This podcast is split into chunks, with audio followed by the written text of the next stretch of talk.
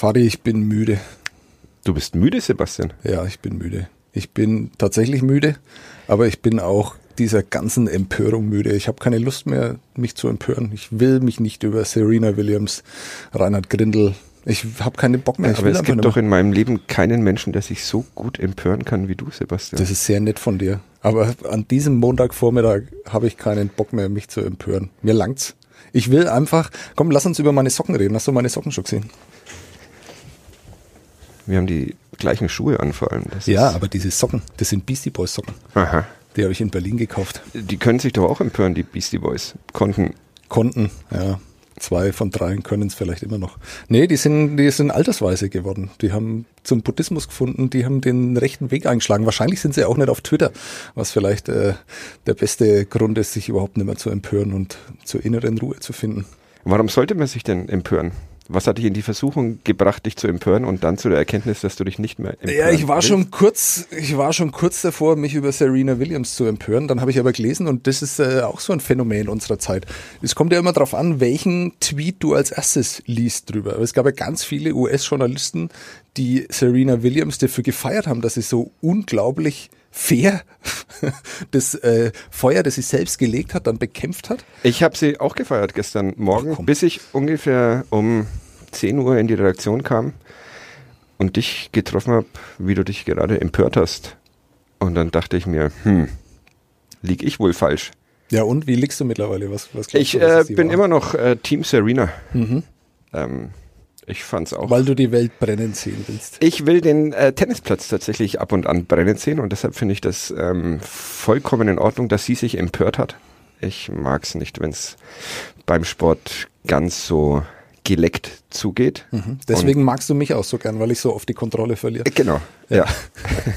deshalb sitze ich auch nicht mit dir im Zimmer. Ja. Aber aus der Ferne äh, kann ich ganz gut mit dir. Ja. Hier in dem Raum wird's jetzt schwierig, aber wir, wir ziehen's durch. Ja. Wollen wir dann auch noch über das Grindeln reden, was so zu einem schönen Verb geworden ist, das wir auch in unseren Sprachgebrauch überführen sollten? Äh, auf jeden Fall. Grindeln muss, muss in den Duden. Ähm, ich habe tatsächlich gestern Abend habe ich dir noch eine E-Mail geschrieben, die du anscheinend nicht gelesen hast. Ich wollte den Podcast verlegen. Ich wollte, dass wir lieber im ruhigen Fürth aufnehmen, mhm. weil ich Angst hatte, dass hier vielleicht die Ultras stören. Mhm. Äh, dann ist mir aufgefallen, dass wir dummerweise selber Sitzplatz Ultras heißen und dann dachte ich mir, ach egal, dann lass es uns, lass es uns wagen und diesen Podcast wieder hier aufnehmen und uns über Grindel aufregen. Wobei, da bin ich tatsächlich bei dir, über Grindel aufregen ist inzwischen fast schon Fahrt geworden. Und ja. es ist vor allem nutzlos, befürchte ich. Ja, es ist nutzlos und vor allem, was mich auch empört, ist, dass es so belanglos ist. Also es gibt ja viele Dinge, die nach genau dem gleichen Muster funktionieren in unserer Gesellschaft, in der Politik, ähm, die aber natürlich viel, viel wichtiger wären über die man sich empören könnte. Aber Sag das, mir ein Beispiel. Das nein, auf keinen Fall. Ich will, ich will auch nicht über, über Zusammenkünfte in ostdeutschen Städten reden. Ich will nicht über den Verfassungsschutz reden. Das sollen unsere Kollegen und unsere Chefs von Horchamol machen. Wir reden hier über Sport. Äh, heute reden wir zum Beispiel über Eishockey. Über Eishockey? Ja. Ist das empörend für dich? Das ist überhaupt nicht empörend für mich. Eishockey ist eine der schönsten Sportarten. Das Problem ist, dass sie immer den Winter ankündigt und dann vom Winter begleitet wird. Und deshalb habe ich so gewisse Schwierigkeiten mit ihr aber offenbar ist es doch so, dass die schönsten Eishockey-Momente äh, im Sommer stattfinden, wie zum Beispiel am Sonntagabend oder dann, wenn die Playoffs anfangen im Dummerweise für die Eistage meistens nur im Spätsommer und nicht im beginnenden Sommer. Aber das ist klar, das, das, ähm, das ist Jetzt könntest du dich empören. Nein, überhaupt nicht. Ich, das ist ja mein Alltag. Äh, wie waren, wie waren diese zwei Champions League-Wochenenden? Ähm um es mal völlig unjournalistisch auszudrücken, oder wie es mein äh, sieben Jahre alter Sohn ausdrücken würde, gut.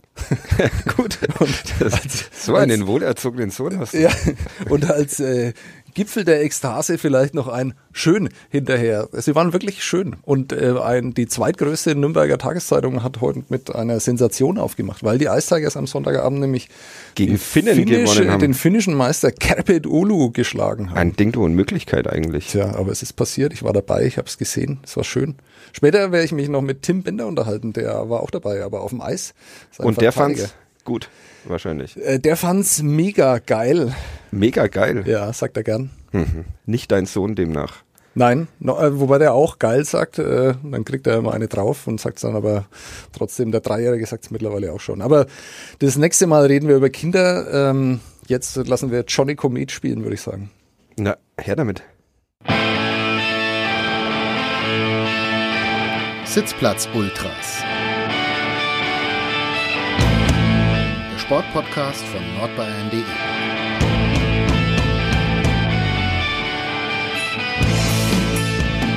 Fadi, ich muss noch äh, schnell was vorlesen, okay? Bitte.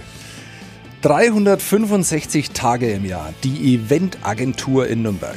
Event Sommer, Winterhütte und ab sofort die Frankenhütte am Max-Morlock-Stadion. Wir machen Nürnberg noch schöner. Wir haben wir äh, vergessen zu erwähnen beim letzten Podcast. Äh, die Kollegen natürlich, uns wäre das nie passiert. Werk B. Werk B heißt unser Werbepartner. Und, äh, Hallo ich, Werbepartner, vielen Dank. Ich gebe es zu, ich habe es äh, gerade vorgelesen. Ich muss aber ganz ehrlich sagen, das stimmt alles, was da, was ich gerade vorgelesen habe. Ja. Werk B macht Nürnberg tatsächlich schöner. Auf jeden Fall. Äh, Sage ich aus meiner Erfahrung als Leichtathletik-Berichterstatter. Ohne Werk B ähm, hätte es kein Kugelstoßen auf dem äh, Hauptmarkt gegeben, es hätte kein Weitspringen auf dem Hauptmarkt gegeben, es äh, würde kein Volleyball, Beachvolleyball auf dem Hauptmarkt geben.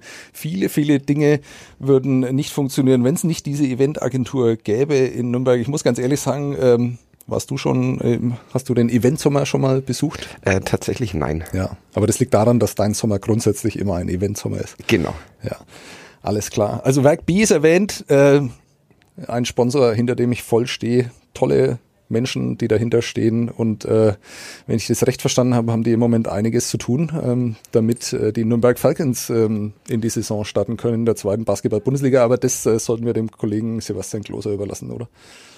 Och. Na gut, wir überlassen es dem Gloser. Ja. Alles klar. Äh, und jetzt äh, wollen wir hören, was Tim Bender zu sagen hat. Ähm, aber nichts mehr als das. Weißt du, was wir noch vergessen haben, Fabi? Werk B zu erwähnen? Nein, uns äh, vorzustellen. Du bist? Ich bin Fadi Kiblavi und ich sitze in einem riesigen Podcast-Studio podcastinierend mit Sebastian Böhm. Hallo. Hallo.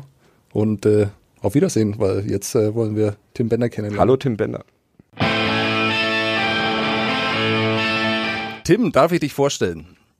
Ja, darfst du. Mir gegenüber sitzt äh, ein Mann, der glaubt, dass der Ex-Nürnberger Uli Maurer der geilste Typ der Welt ist. oh Mann, das kleinste eine. Oh Gott, was war ey. der, der, den, der den Ice Tigers etwas gegeben hat, was sie seit Peter Stankovic 1991 nicht mehr hatten, nämlich einen äh, deutschen offensiven äh, Verteidiger, der am Sonntagabend äh, dabei mitgeholfen hat, den finnischen Meister Kärpät Oulu mit 4 zu 3 aus der Arena zu schießen. äh, Herzlich willkommen bei uns im Aufnahmestudio von nordbayern.de bei den Sitzplatz Ultras mit der Nummer 77, Tim Bender. Hui. Tim, wie hast du geschlafen? Zu kurz.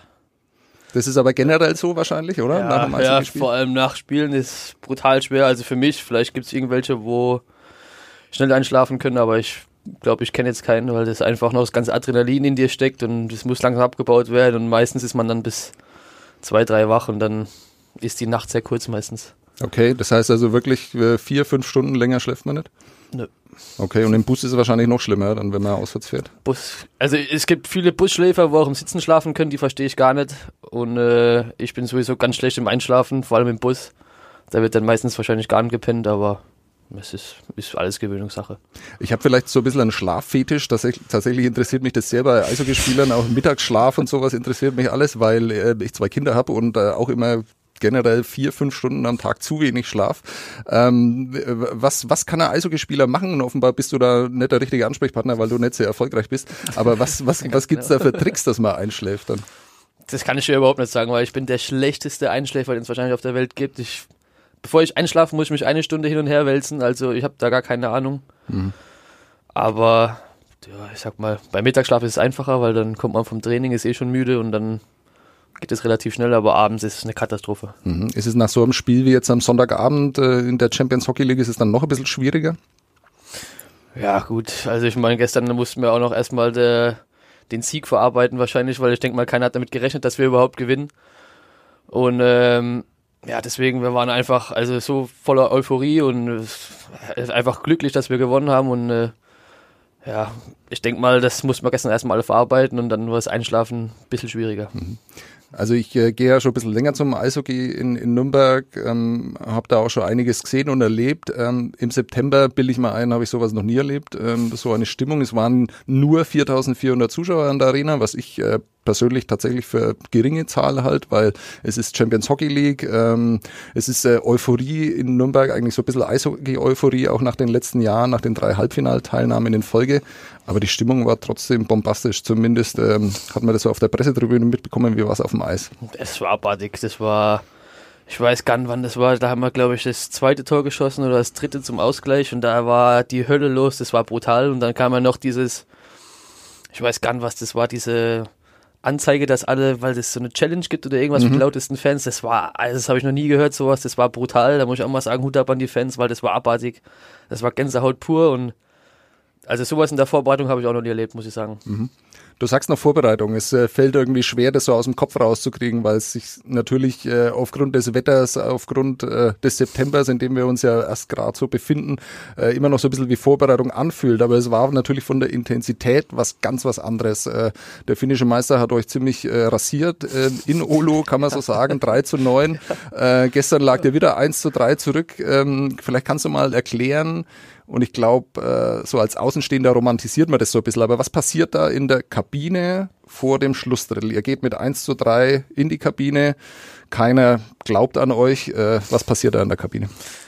Ja gut, ich äh, glaube mal, dass keiner jetzt, oder ich sag mal so, uns interessiert nicht, ob es jemand an uns glaubt oder nicht. Natürlich hätten wir gern, dass jeder sagt, boah, das gewinnen wir heute noch.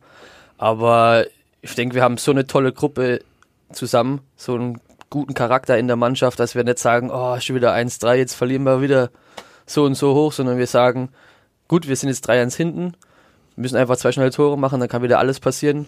Und wir hatten nie das Gefühl, dass wir jetzt, obwohl es jetzt der finnische Meister war und obwohl wir so hoch letztes Mal verloren haben, dass wir jetzt irgendwie das Gefühl hatten, boah, das wird heute wieder eine komplette Katastrophe, sondern wir können es noch rumreißen und einfach Spaß haben. Das mhm. ist der Hauptfaktor. Und wenn du Gas gibst und kämpfst, hast du Spaß. Das haben wir gestern gemacht und dann hat man auch am Ende noch mehr Spaß als sonst. Mhm.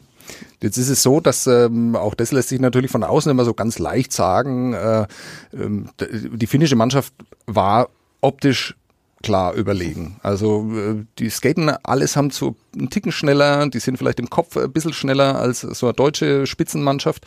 Ähm, aber wie kannst du dann erklären, dass das sich so dreht im Schlussdrittel? Weil es war ja dann doch so, dass die auch die hatten ja keine großen Chancen mehr. Also ich meine, ihr habt drei Tore gemacht, ähm, danach hätten die nochmal kommen können.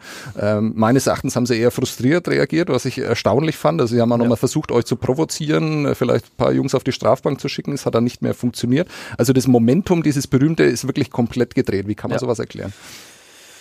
Ich glaube, das Problem beim ersten Spiel war einfach, dass egal was sie gemacht haben, es hat immer geklappt. Das war, sie haben Pässe gespielt, das geht, das geht normal gar nicht. Das, das, das ist immer noch ein Tor gefallen.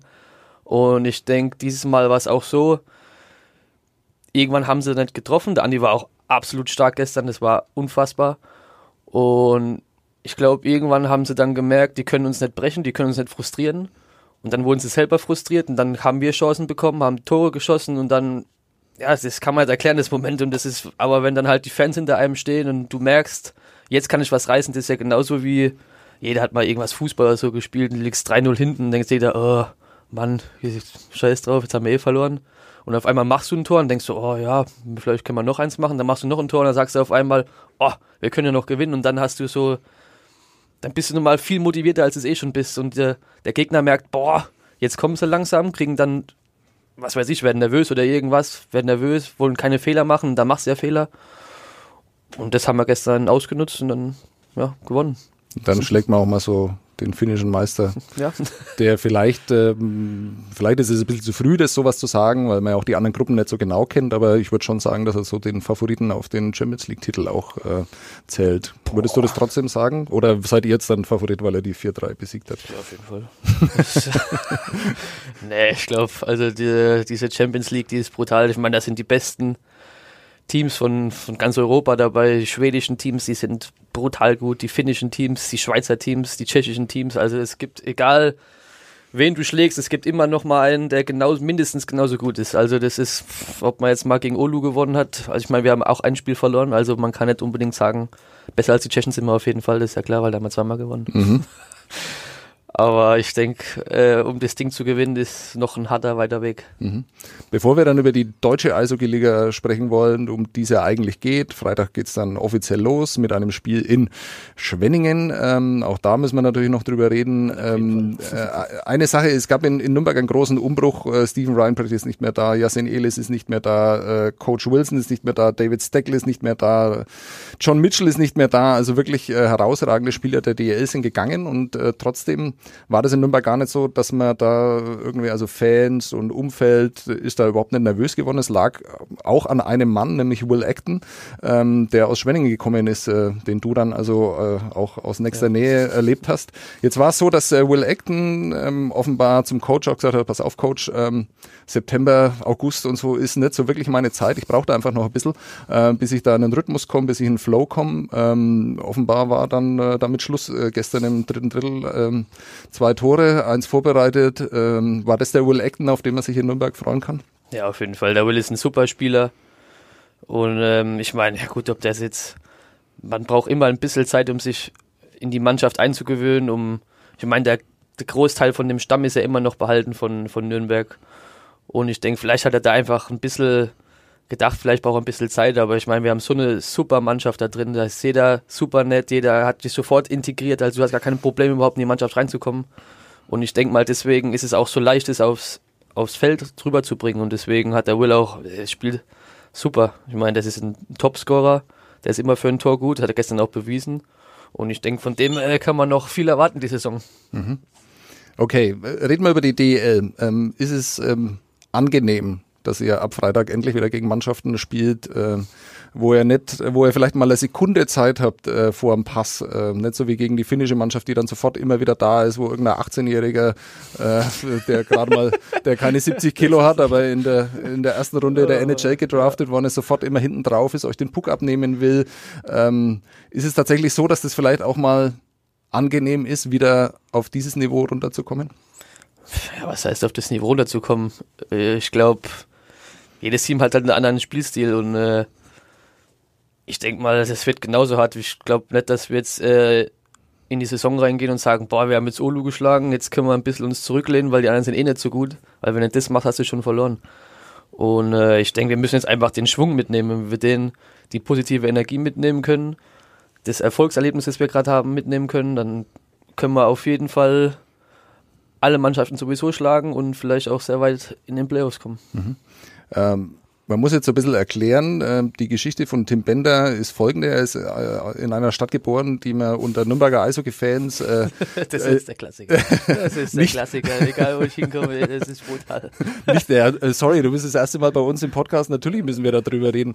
Ähm, wenn du das zweite Mal kommst, können wir uns das Thema dann vielleicht sparen. Also äh, es geht um eine Stadt, die in Nürnberg ohne Vokale ausgesprochen wird, äh, die nur M-N-N-H-M äh, heißt, ähm, zumindest in, in Vor- und auf Facebook. Äh, danach ähm, hast du äh, bei anderen Teams noch gespielt, zuletzt in Schwenningen, was eine interessante Dreiecksbeziehung ist, denn äh, kürzlich habe ich mit Christian Rotter gesprochen, Redakteur vom Mannheimer Morgen und habe ihn mal so gefragt, pass auf Christian, wir waren bei der Leichtathletik-Europameisterschaft zusammengesessen und haben gesagt, wie ist denn das eigentlich mit dieser Rivalität Nürnberg-Mannheim? Es ist so, dass die nur in Nürnberg als Rivalität ähm, so anerkannt wird, überhaupt empfunden wird. Äh, ist es den Mannheimern scheißegal, weil sie in den Playoffs ja ohnehin immer gewinnen gegen äh, die Ice Tigers? äh, oder wird es da auch so empfunden? Und dann hat er gesagt, ja, also seit äh, Frankfurt nicht mehr in der Liga ist, ähm, ist es tatsächlich die Rivalität. Also mehr noch als äh, Schwenningen, mehr noch als, als die Kölner Haie, also die, die Meinung Meinung eines äh, Journalisten. Ähm, klär uns auf. Du äh, hast in Schwenningen gespielt, kommst aus Mannheim, hast in Mannheim auch DEL gespielt, jetzt spielst du bei Nürnberg. Ähm, Gibt es da was äh, Besonderes zwischen den beiden Clubs? Also ich muss sagen, dass äh, irgendwie hasst jeder Mannheim. Ich weiß nicht warum, aber egal wo man hinkommt, man hört immer, oh, die scheiß Mannheimer. ich weiß gar nicht, was da. Äh, ja gut, äh, ich meine ja gut, Schwenningen, Mannheim, das ist eine Realität, das ist ja klar.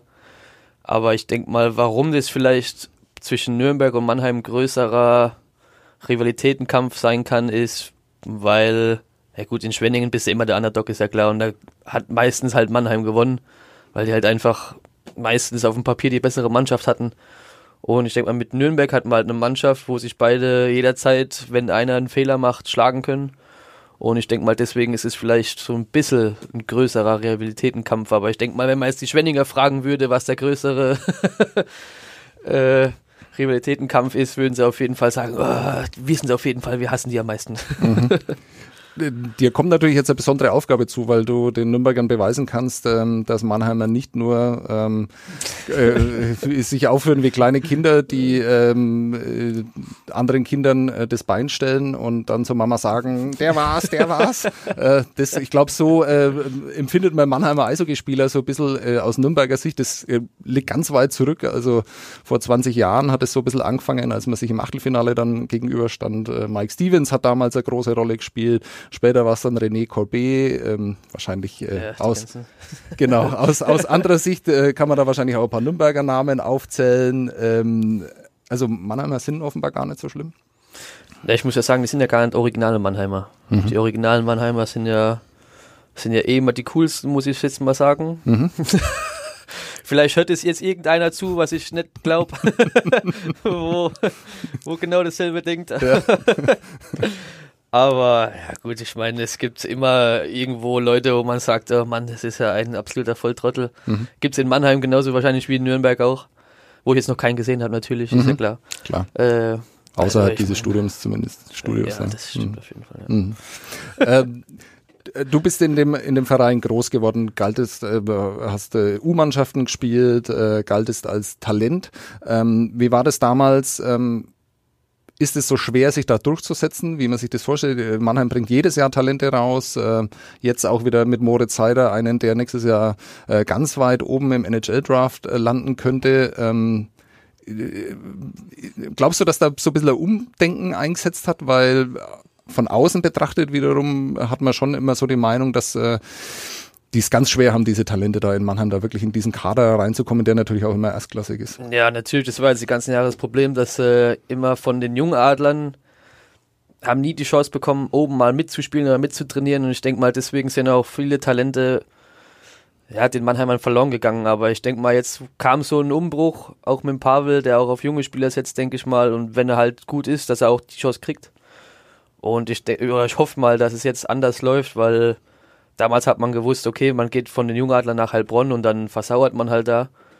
Und ich hoffe jetzt mal, auch mit Moritz, mit Seider kenne ich ja jetzt auch, habe jetzt im Sommer in Mannheim mittrainiert, da war ein paar Mal auf dem Eis mit den Jungs und ich muss sagen, der ist, der ist absolut, der hat alles, der hat Größe, der hat Technik, der hat das Auge, der hat Spielverständnis, also der wird auf jeden Fall seinen Weg gehen.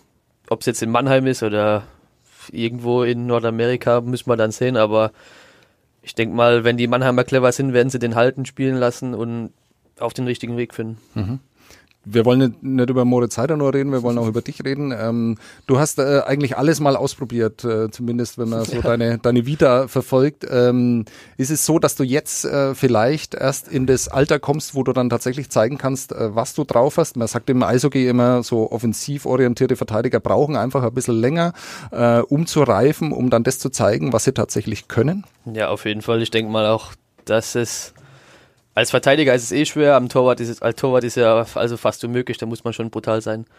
Aber als Verteidiger ist es schwer und ich denke mal, mit dem Spielstil, wo ich habe, ist es nochmal schwerer, weil wenn jetzt einer, was weiß ich, 18 ist und der ist 2,10 Meter und wiegt halt 115 Kilo und macht Bankdrücken mit 210 Kilo, ist es, ist es dann auch wurscht, ob du jetzt weißt, wie du spielen musst. Du musst halt einfach mal ein Brett fahren und dann die Scheibe rübergeben. Und, aber ich denke mal, bei mir ist es schwieriger, weil ich halt auch klein bin äh, leicht bin und ich denke mal, es ist schwieriger, dann Zweikampfverhalten musst du wissen, äh, wie gehe ich jetzt in den Zweikampf rein, weil die meisten sind natürlich viel stärker wie ich.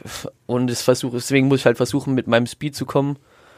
Und deswegen ist es vielleicht für Leute, die kleiner sind und ein offensiveres Denken haben, meistens schwerer und brauchen ein bisschen mehr Zeit, um da sich in die Position reinzukämpfen und sich zu einem Stammplatz zu arbeiten. Mhm. Jetzt fällst du hier auf äh, und wie gesagt, es ist noch sehr früh in der Saison, aber du fällst auf, dass du Verantwortung übernehmen willst. Also äh, du, du, du willst den Puck haben, du willst ihn auch nach vorne tragen, du weißt aber auch, wann du ihn früh spielen musst, wann du den langen Pass spielen musst, wann du vielleicht den Puck ein bisschen schleppen musst. Ähm, das fällt alles sehr, sehr positiv auf. Ist das auch was, was aus einer aus Gesprächen heraus entstanden ist, weil du das Gefühl hast, dass man dir in Nürnberg diese Rolle auch zutraut? Nö, ich denke mal, jeder hat hier eine Art Führungsposition, weil jeder ist wichtig auf dem Eis, egal ob man jetzt der siebte Verteidiger ist oder nicht. Und ich denke einfach, jetzt hat man so in dem Alter, jetzt kommt man so in das Alter, wo man denkt, okay, ich kann jetzt beweisen, was ich kann, ich krieg die Chance und äh, es ist nicht mehr so, dass man jetzt denkt, oh, wenn ich jetzt einen Fehler mache, dann, dann ist alles, da war früher, wenn man mit 18, 19, wenn man da in die Liga kommt, denkt man, oh, ich darf keinen Fehler machen, weil sonst, was weiß ich, kackt dich irgendjemand an von den alten Spielern oder der Trainer und dann hast du halt immer, da warst du immer nervös, mach jetzt irgendeinen Fehler und dann machst du halt auch die Fehler. Und jetzt ist halt, jetzt spielt man einfach und wir haben so eine gute Mannschaft. Das fällt so einfach hier zu spielen, das ist unfassbar und ich glaube, das merkt man bei mir auch. Letztes Jahr war das bei mir nicht so. Und ich denke, dieses Jahr, das ist einfach, man hat so gute Mitspieler, das ist so einfach hier zu spielen. also hier könnte eigentlich jeder spielen. Aber nee, also es macht einfach super viel Spaß hier. Hier hat man einfach das Gefühl, dass es einfach ist, Eishockey zu spielen. Mhm.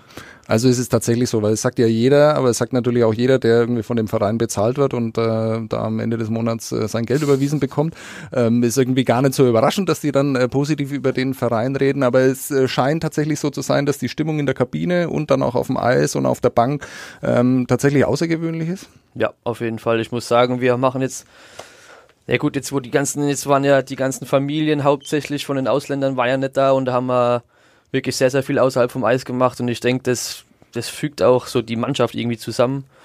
Und ja, wie auch schon gesagt, wir haben super Typen in der Mannschaft. Also das ist egal, äh, wann man in die Kabine kommt, das ist immer super Stimmung. Da wird immer ein dummer Spruch wird da gebracht. Also es macht einfach mega viel Spaß, Eishockey zu spielen. Mhm.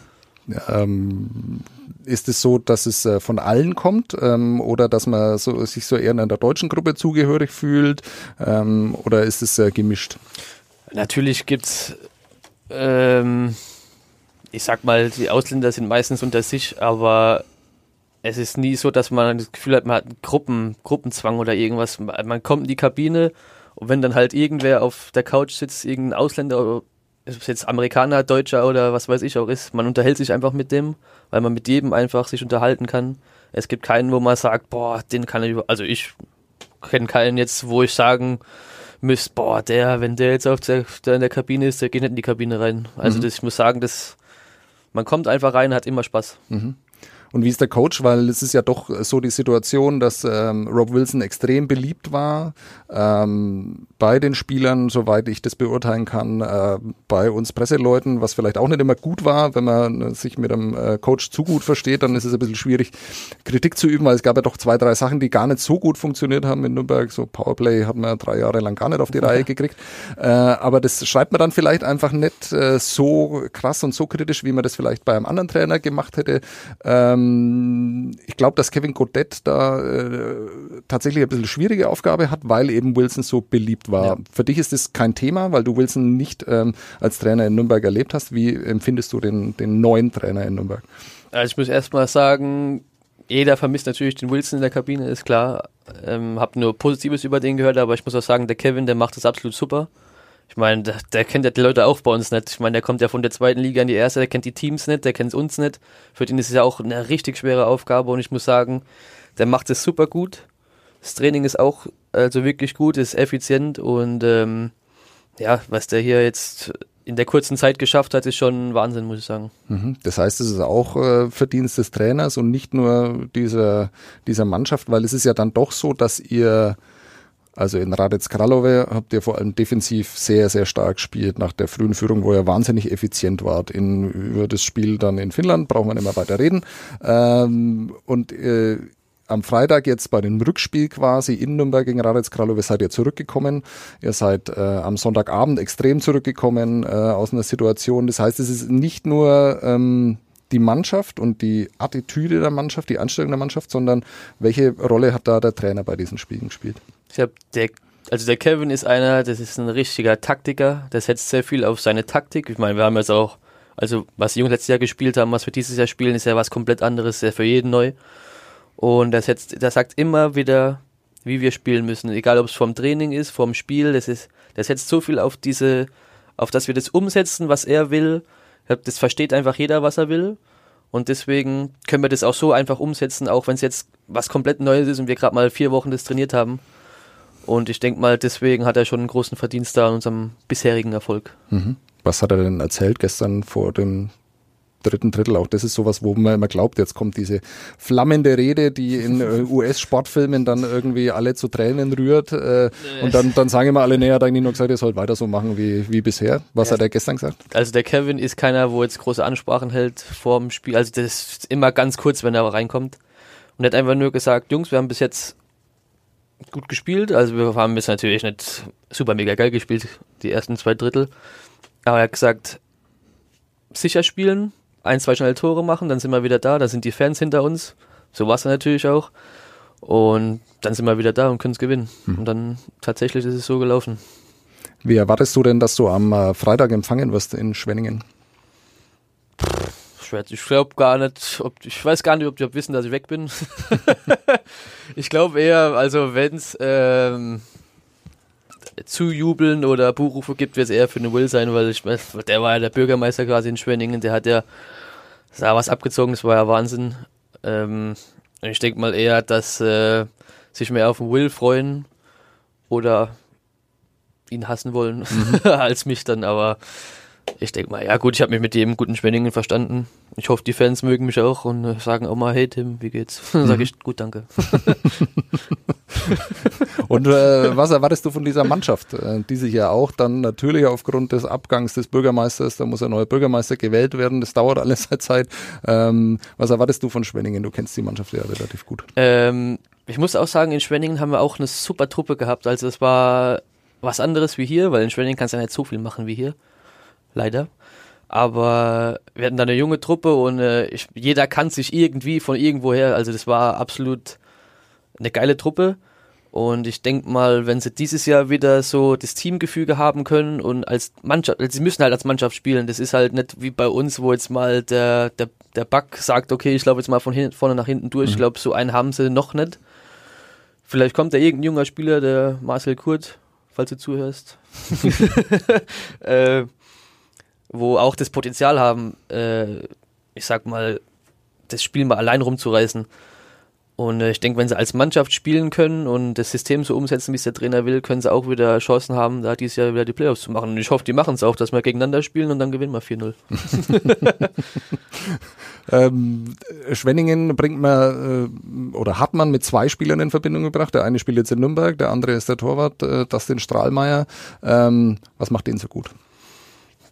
Dustin ist halt erstmal riesig lang, der ist beweglich, der, der ist super schnell. Ich glaube einfach, der gibt niemals auf war nach einem Schuss beim Rebound oder irgendwas. Der ist, der ist einfach, ich keine Ahnung, wie der das macht. Ich kann es auch gar nicht sagen, weil eigentlich kann ich den gar nicht leiten.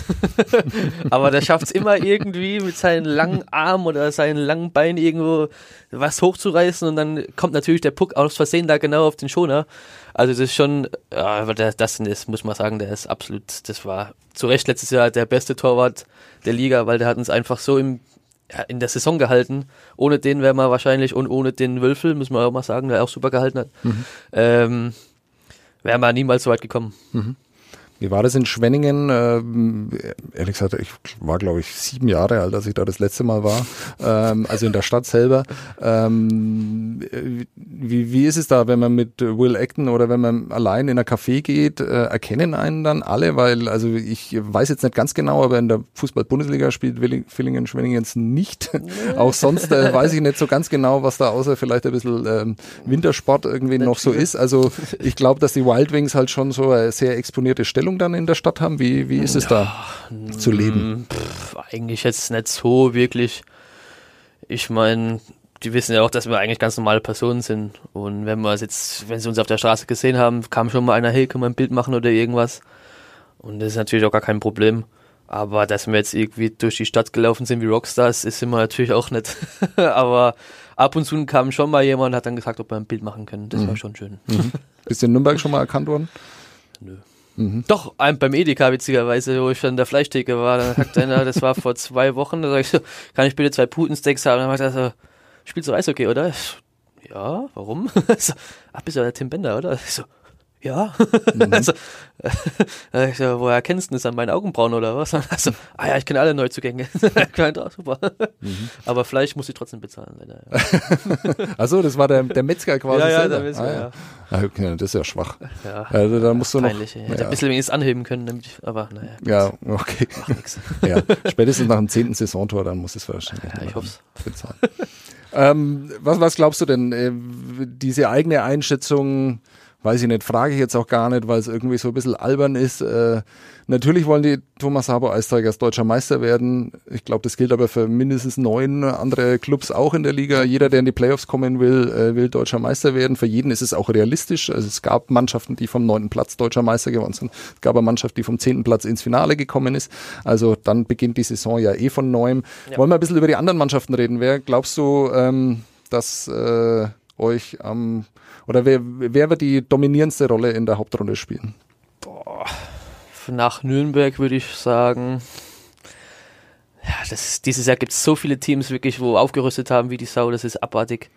Ich meine, Köln ist immer, hat immer eine starke Mannschaft. Düsseldorf hat dieses Jahr brutal eingekauft. Ich glaube, die werden dieses Jahr mal richtig durchstarten.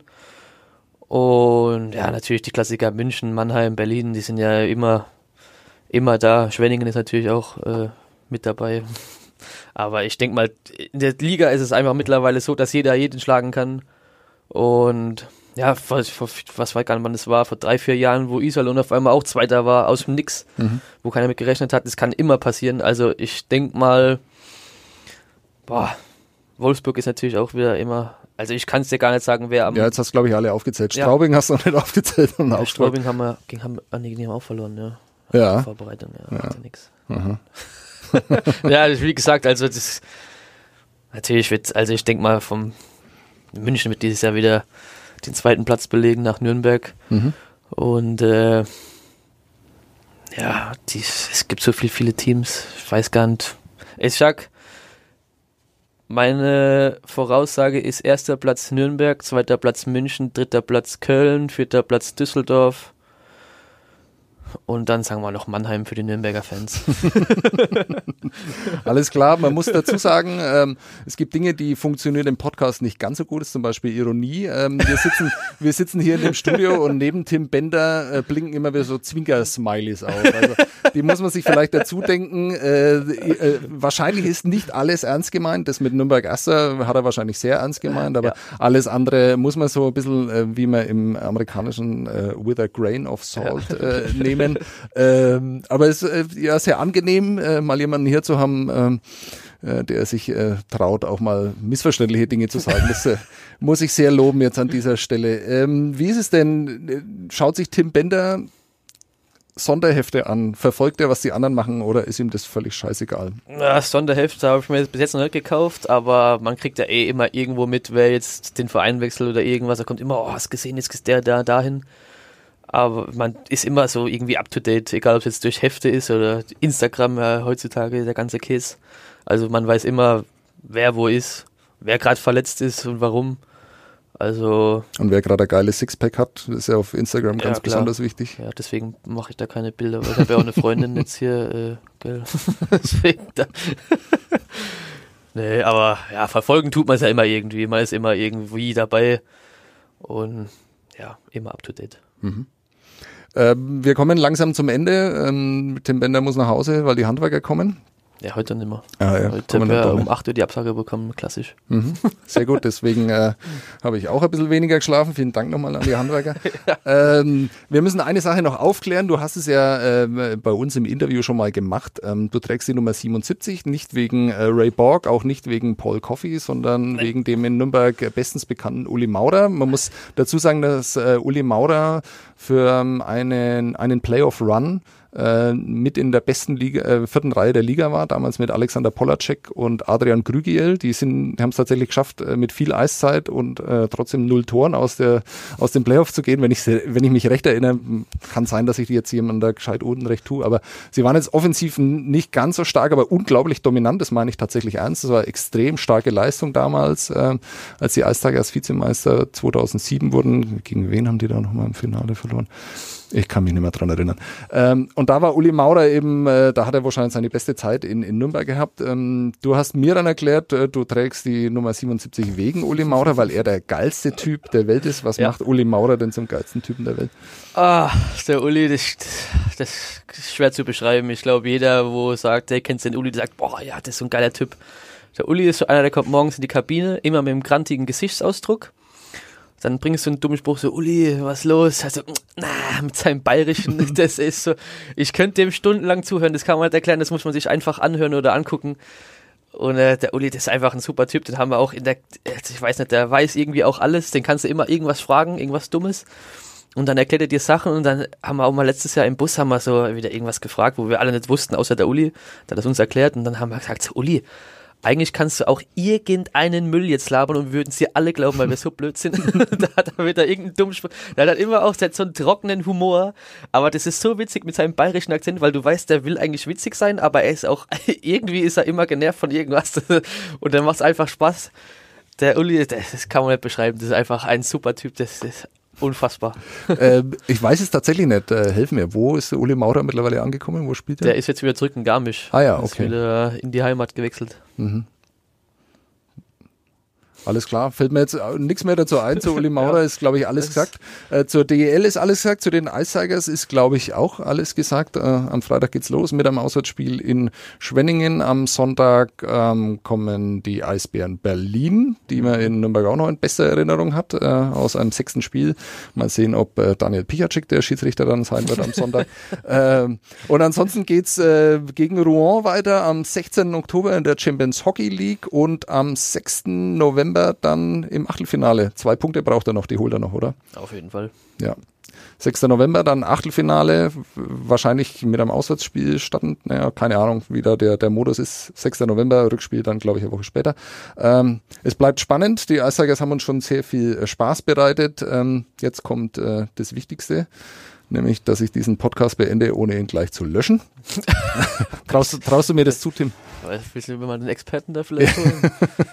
das, äh, Äh, ich sag mal, vielen Dank, Tim Bender. ja, Äh, Dankeschön. Genau. Wir, so wir machen das jede Woche jetzt, ne? Jeden, jeden Montag 9 Uhr ist klar hier, oder? Boah, na gut. Äh, ich muss jetzt mal kurz was sagen. Wie, Ja, unbedingt. Wie viel, wann wird denn das abgespielt?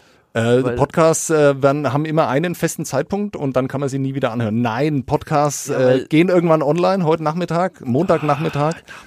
Nachmittag. Weil das Problem ist, ich brauche eine E-Gitarre. Und Ja. ich hoffe, jetzt hört irgendein Gitarrenmeister zu, wo einen Gitarrenladen hat und sagt, hey Tim, das war jetzt so ein toller Podcast, ich schenke dir jetzt eine E-Gitarre mit einem Verstärker.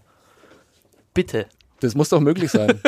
wir müssen doch in Nürnberg irgendjemanden haben, der diesem äh, armen jungen Mann helfen kann und ihm Du hast mir erzählt, gestern hast du mir, oder am Sonntag hast du mir gesagt, nee, Sonntag, was laber ich? Am Freitag hast du mir gesagt, hier hören jetzt 1,5 Millionen Menschen zu. Ja. Da muss ja irgendeins einer dabei sein, wo jetzt Gitarren verkauft. Genau, Für weil, umsonst für mich. ja, weil, weil Nürnberg hat ja bekanntlich 2 Millionen Einwohner Ja. und davon haben 1,5 hören uns regelmäßig zu. Äh, wir haben ja ähm, äh, die, die großartige Band, die den, ähm, die den Trailer, die die Trailermusik für uns gemacht hat, äh, GEMA-frei, aber umso besser, Johnny Comet, äh, Özgür, wenn du uns zuhörst, äh, wir brauchen eine E-Gitarre für Tim Bender. Und, umsonst.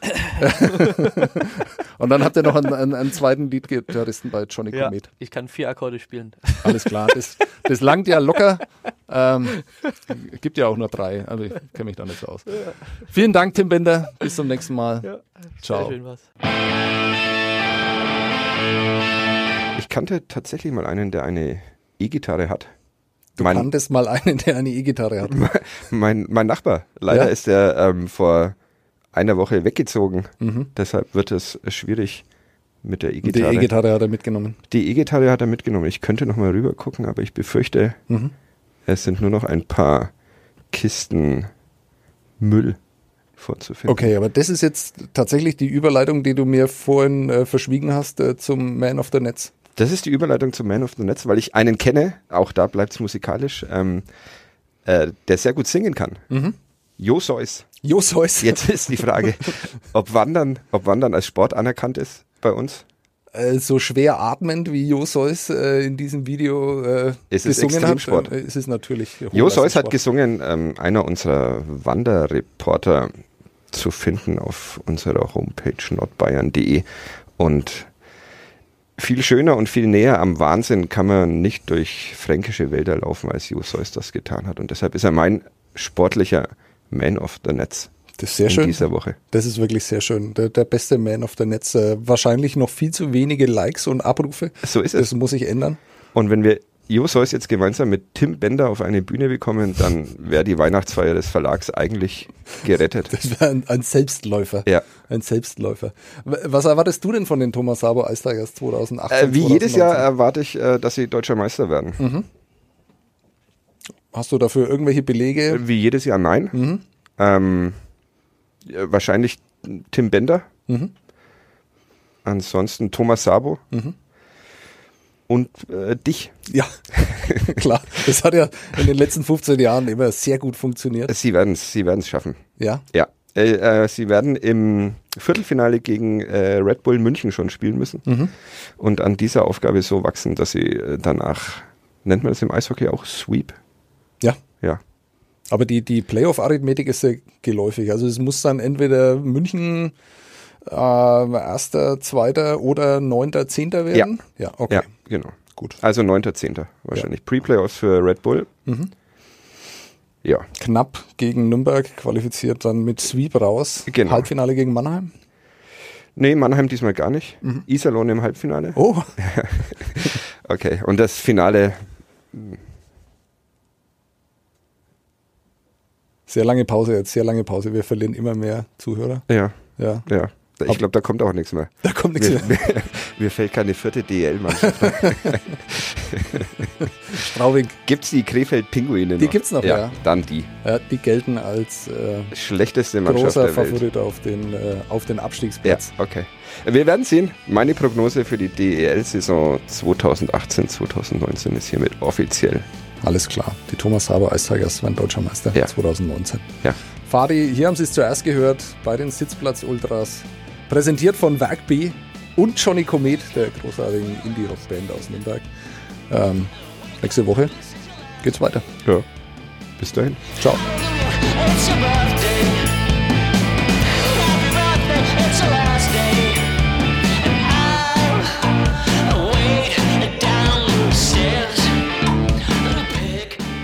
Mehr bei uns im Netz auf nordbayern.de.